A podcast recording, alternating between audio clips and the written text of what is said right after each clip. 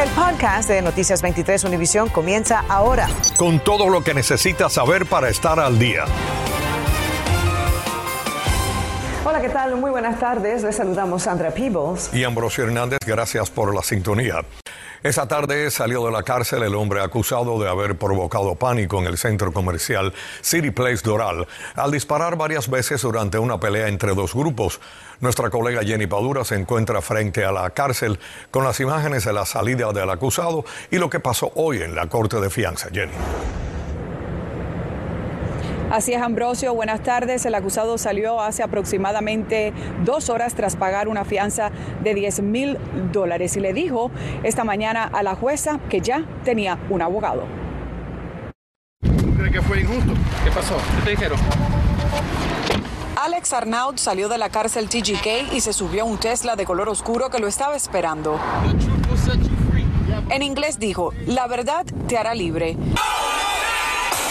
La policía de Doral dice que es el hombre que se ve en estas imágenes que se hicieron virales, disparando contra un grupo de personas en uno de los estacionamientos de City Place Doral la noche del domingo.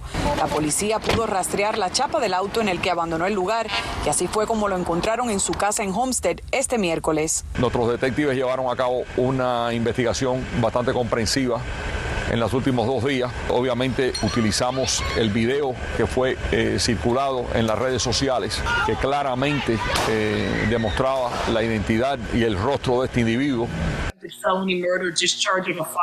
Arnaud, de 32 años, se presentó en corte de fianza más temprano. Está acusado de intento de asesinato, abrir fuego en un lugar público y resistirse al arresto sin violencia. Este abogado criminalista explica cuál pudiera ser su defensa de sacar una arma, nada más que es legal, si uno tiene que utilizar la amenaza de una arma para protegerse a sí mismo o a proteger a otra persona, de violencia inminente. Según el reporte de arresto, todo comenzó en un establecimiento del centro comercial entre dos grupos de hombres y mujeres, pero continuó afuera. Las presuntas víctimas de Arnaud dijeron a la policía que les disparó cuatro veces. Afortunadamente no impactó a ninguna. Los agentes que respondieron encontraron orificios en las paredes de los proyectiles. Dicen que es increíble que no hubo víctimas mortales. Bueno, el acusado deberá de comparecer nuevamente en corte en unos 30 días. La jueza también le dijo esta mañana que no puede acercarse ni a las víctimas ni al centro comercial. En vivo, Jenny Padura, Noticias 23, Univisión. Gracias, Jenny. Los socorristas llevaron a dos adultos al Hospital Jackson Memorial esta tarde, después, esta mañana, debo decir, después de que el tren Brightline impactó el vehículo SUV en el que viajaban. Ocurrió en la avenida North Miami, la calle 20. Según las autoridades, un tercer adulto que iba en el vehículo salió ileso. Las heridas de los otros dos no representan peligro para sus vidas. Según las autoridades, la barrera del tren cayó sobre el vehículo, dejando a uno de los pasajeros atrapado en su interior hasta que los bomberos lo pudieron sacar. La policía está investigando esta tarde el incendio de una patrulla policial que se encontraba esta madrugada en el estacionamiento de la sinagoga Inverary Chabad en Laurel Hill. Las imágenes de vigilancia muestran a un hombre cuando rociaba aparentemente combustible al vehículo antes de prenderle fuego. La patrulla de la zona desde el pasado 4 de enero dijo en un reporte que ha sido un acto de vandalismo en ese estacionamiento.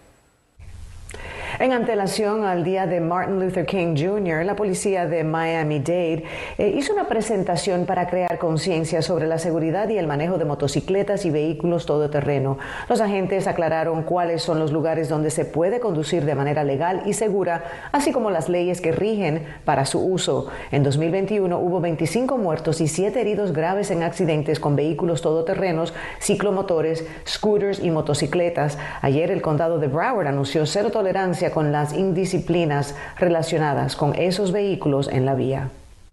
Un reciente estudio de la Universidad de Florida predice que hasta el 80% de la población del estado podría contagiarse por el COVID-19 antes de finalizar esta ola de casos por Omicron y que aún no hemos alcanzado el pico de la enfermedad todavía, esperado para mediados de enero. Pese a esto, las largas filas en los centros de pruebas de Miami-Dade desaparecieron. Tatiana Irizar habló con una experta y nos cuenta por qué. Lo dicen los expertos, el rápido avance de la variante Omicron se debe a su menor tiempo de incubación y lo contagiosa que es.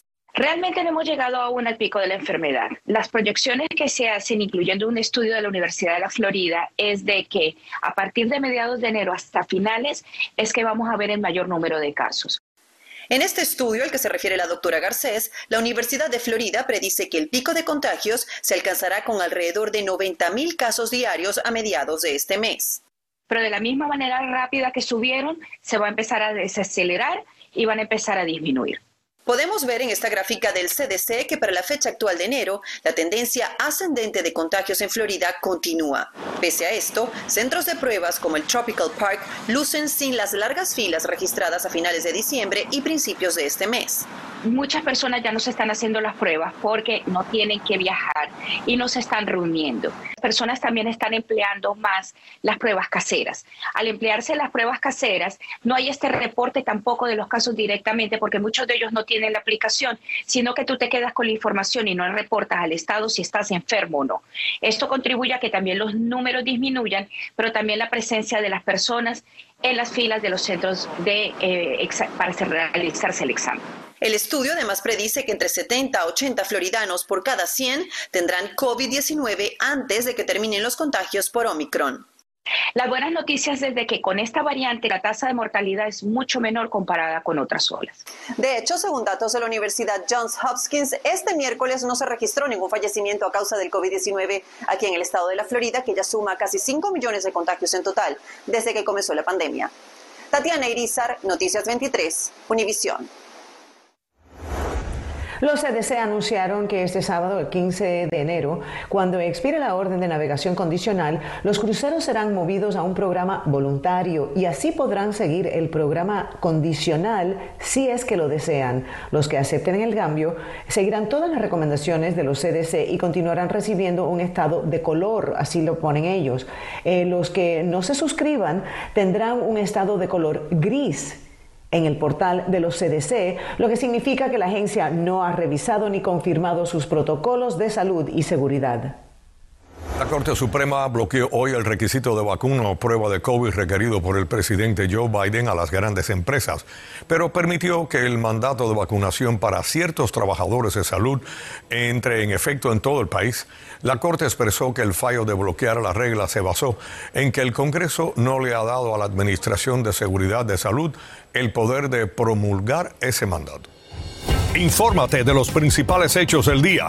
En el podcast de Noticias 23, Univisión. Ya se conoce el listado de los 16 aspirantes a reemplazar al superintendente de las escuelas de Miami-Dade, Alberto Carvalho. Todos son docentes, como es requerido. La mayoría es de la Florida y nueve de los 16 son hispanos. María Fernanda López nos cuenta ahora cómo y cuándo se tomará la decisión final. Estos son los 16 candidatos a superintendente escolar de Miami-Dade. El listado se dio a conocer este miércoles en la noche, justo al vencerse el plazo para recibir currículums. Ahora con este listado de 16 candidatos, ¿cuál es el siguiente paso? Vamos a revisar las aplicaciones eh, que, que hemos recibido y las cualificaciones de cada candidato. Hace una semana, la Junta Escolar votó para recibir solicitudes solo durante siete días para el puesto más alto en el cuarto distrito escolar más grande del país. Yo no estuve de acuerdo. Creo que esta lista tenía que haber sido mucho más eh, extensa. Si en verdad miras esa lista, hay dos. ¿Podrías ventilar cuáles son esos dos nombres que consideras puedan ser los más calificados? Yo creo que José Dotres fue parte de la administración ejecutiva de nosotros hasta hace poco y también está el señor eh, Dr. Jacob Oliva. Ambos son de origen cubano. Dotres es superintendente adjunto de escuelas públicas en el condado Collier y Oliva, canciller superior de escuelas públicas en el Departamento de Educación de la Florida. Yo creo que ya la persona la tienen escogida. Vamos a ser transparentes, había un proceso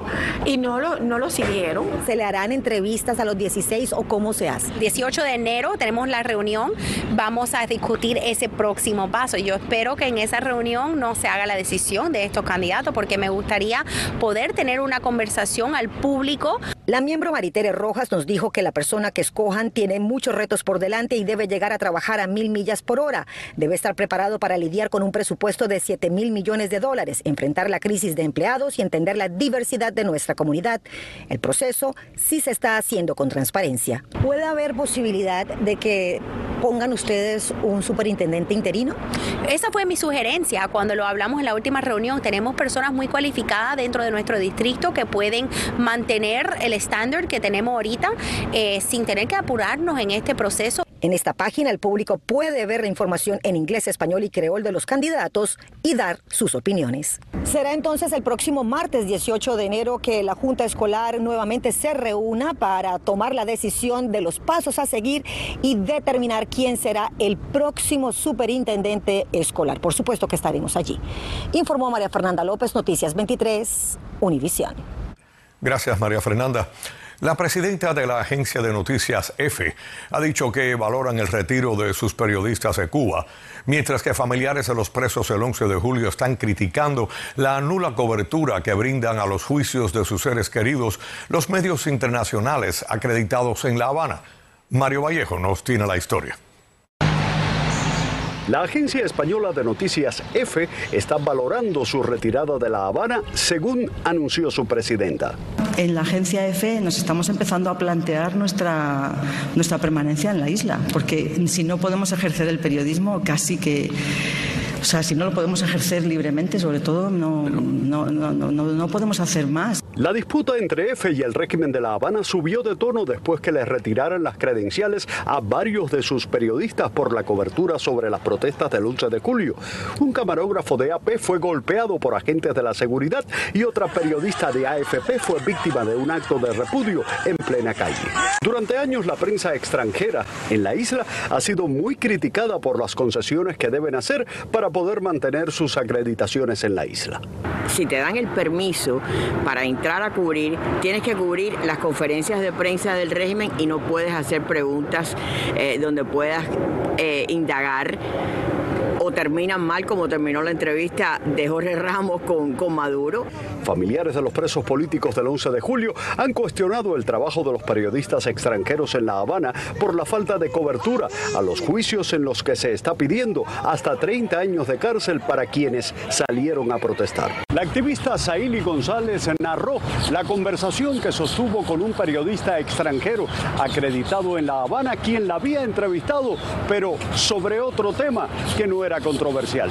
¿Por qué no cubren lo que está sucediendo aquí en Cuba? O sea, ¿por qué, ¿qué tal si empiezan a cubrir lo que está sucediendo aquí en Cuba con el tema de los presos políticos? Porque para nosotros es súper importante y súper necesario. Al final, bueno, me responde que eh, teníamos, bueno, que ellos tenían mucho miedo de que le volvieran a quitar la acreditación. Me responde que además no tenían cómo contrastar la información que iban a recibir de los familiares, etcétera. Mario Vallejo, Noticias 23, Univisión. La Embajada de Estados Unidos en Guyana pospuso las citas para visas debido al aumento de casos de COVID en esa nación. La medida podría afectar los casos pendientes de cubanos solicitantes de visas de inmigrantes, informó el Departamento de Estado. Un funcionario de ese departamento, según publica el diario Cibercuba, habría dicho que los afectados recibirán una comunicación oficial y quienes no la reciban es porque mantienen su fecha original de cita. Para más información visiten nuestra página web univisionmiami.com. Y se producen más reportes del llamado síndrome de La Habana. Tres diplomáticos estadounidenses en Ginebra y París presentaron síntomas y los evacuaron para darles tratamiento médico. Ya suman más de 200 reportes de funcionarios norteamericanos con los síntomas en varios países. El secretario de Estado norteamericano, Anthony Blinken, dijo que el gobierno está intensamente enfocado en el asunto, pero hasta ahora eh, no han llegado a conclusiones definitivas. El gobierno de Joe Biden respondió hoy a las amenazas de funcionarios rusos de que Moscú podría comenzar despliegues militares en Cuba y Venezuela si las tensiones con Estados Unidos continúan aumentando. Un funcionario norteamericano dijo que no iban a responder fanfarronadas, pero que si Rusia comenzaba realmente a moverse en esa dirección, Estados Unidos lo abordaría de manera decisiva. Bienvenidos a la información deportiva. El Miami Heat volvió a jugar a gran altura ayer en Atlanta y regresó a casa tras la gira que lo mantuvo en la carretera por un par de semanas con balance positivo de cinco victorias y dos derrotas, subiendo un escalón en la tabla de la conferencia del Este. Ahora en el tercer lugar a solo dos juegos desde el líder, los Bulls de Chicago. Tyler Hero tuvo otra gran jornada en el triunfo de 115 a 91 ante los Hawks y se quedó a solo un rebote del triple doble. Hero se fue con 21 puntos, 10 asistencias y 9 rebotes, perdiendo el décimo por menos de un segundo. Mañana estamos jugando en casa, recibiendo a los mismos Hawks a las 8 de la noche en el FTX Arena del downtown de Miami. Ya Novak Djokovic sabe a quién se enfrentará en la primera ronda del abierto australiano si es que finalmente le permiten jugar. El serbio se la verá con su compatriota Miomir Kermakovic. El sorteo se llevó a cabo con 75 minutos de retraso con el estatus de la visa de Djokovic dominando el panorama. A pesar de estar en el schedule de juego, Djokovic continúa en un limbo ya que el ministro de Inmigración continúa considerando si deportar o no al nueve veces ganador y campeón defensor del torneo por no estar vacunado contra el COVID-19. Por primera vez en 43 días, los dueños de equipos y el de jugadores se reunieron para discutir temas económicos fundamentales en una videoconferencia. Los ejecutivos de las mayores hicieron varias propuestas económicas durante la sesión que terminó alrededor de las 2 de la tarde, las cuales no fueron muy bien recibidas por el sindicato de jugadores. Se sabía que este primer reencuentro no llegaría a ningún acuerdo, ya que en realidad su objetivo era revivir la llama de las conversaciones en lo adelante. Ernesto Clavelo, Deportes 23. Acabas de escuchar el podcast de Noticias 23 Univisión. Puedes descubrir lo mejor de los podcasts de Univisión en la aplicación de Euforia o en univision.com diagonal podcasts.